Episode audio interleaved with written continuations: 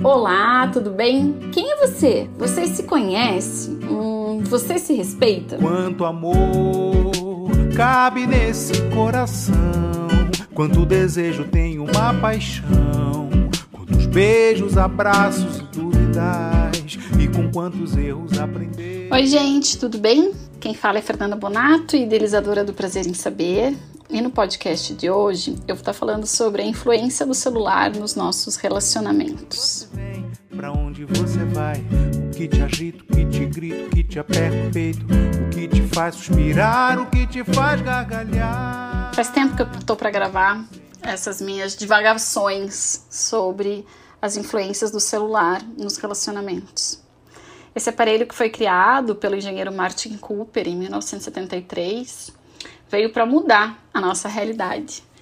Quando eu era pequena, não eram todas as casas que tinham aparelhos de telefone. Quem viveu nessa época sabe o quanto de pai e de mãe brigou, não só pela conta do telefone, mas pra gente sair do telefone.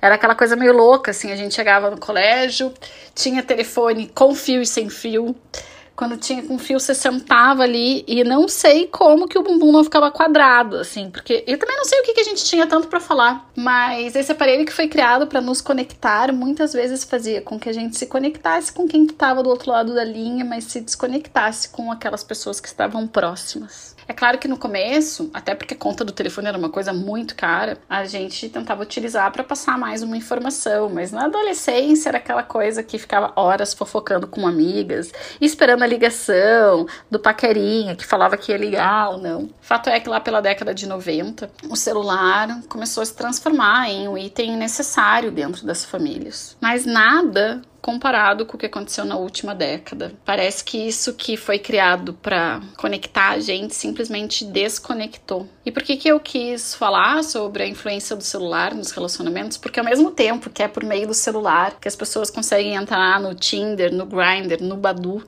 e conhecer pessoas para se relacionar, muitas vezes o relacionamento se transforma em fonte de briga. Não é só por ciúmes, isso também acontece. Mas porque ao invés da gente estar conversando com as pessoas que a gente escolheu se relacionar, tá lá olhando a vida no Instagram, olhando a vida no Twitter, olhando a vida no TikTok, mas não mais dialogando com as pessoas que estão ao nosso lado. Eu não sei se vocês já fizeram esse exercício ou não, mas eu oriento fortemente vocês fazerem isso. A próxima vez que vocês saírem, deem uma olhada nas pessoas que estão ao redor, seja em shopping, seja em parque, seja em restaurantes. Às vezes eu entro no elevador por consultório. Eu nem consigo dar mais bom dia porque as pessoas estão com a cabeça baixada conversando. É claro que aqui em Curitiba tem aquela brincadeira que quase ninguém dá bom dia, mas a gente não é assim. Já começa por aí. Só que às vezes o problema vai se intensificando porque não é só no elevador. Às vezes as pessoas chegam e ao invés de estarem trabalhando,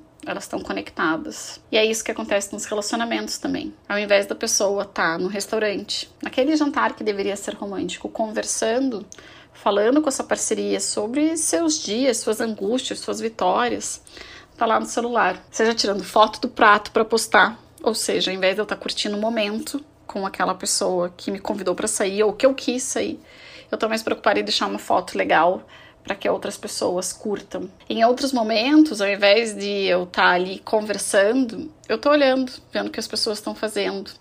Ou seja, ao invés de eu estar tá vivendo o meu momento com meus filhos, com o meu marido, com a minha esposa, eu tô conectada, olhando mais a vida dos outros e vendo a minha vida passar. É triste ver isso. Eu vejo isso em relacionamento materno, filial, paterno, filial. Pessoas que não conseguem mais conversar com os filhos, ou ainda pessoas que, pensando até nessa parte aí do restaurante, que chegam no restaurante e já abrem o tablet sem sequer tentar conversar com seu filho, com a sua filha de 5 anos. Pessoas que às vezes chegam no restaurante, olham o cardápio e não conseguem olhar mais no olho das outras pessoas. É claro que o restaurante é só um exemplo, né? Mas tem um exemplo pior ainda. Levar o celular para cama. Parece que você trabalhou o dia inteiro e daí você simplesmente quer se desconectar. E a cama, vamos pensar no simbólico da cama, né?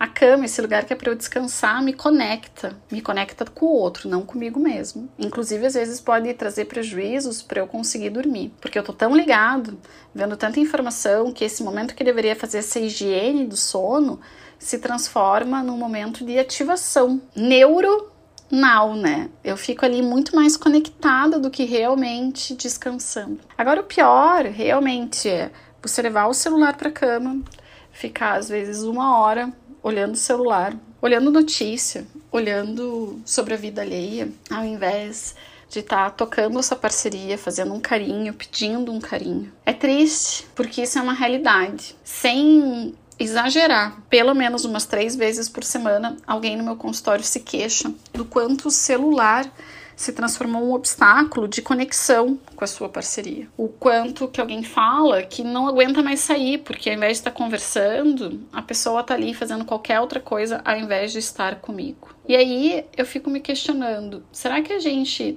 tem tido esse olhar cuidadoso realmente para as nossas relações ou será que às vezes eu nem tô vendo o tempo passar porque eu tô mais preocupada com a vida dos outros do que com a minha vida? Será que eu tô consciente do quanto de tempo que eu realmente tô no celular? Porque às vezes é fácil apontar o dedo pro outro, né? Fala, você só fica no celular, a gente tá aqui, parou no sinaleiro e você já tá pegando teu telefone, ou você tá dirigindo e tá falando com alguém ao invés da gente estar tá conversando, ou ah lá você de volta no celular, mas será que eu tenho essa análise sobre mim mesma? Será que eu tenho essa mesma análise sobre o que eu tô fazendo, ou será que eu tô apontando o dedo pro outro? E aí eu vou deixar uma sugestão para vocês, duas na verdade.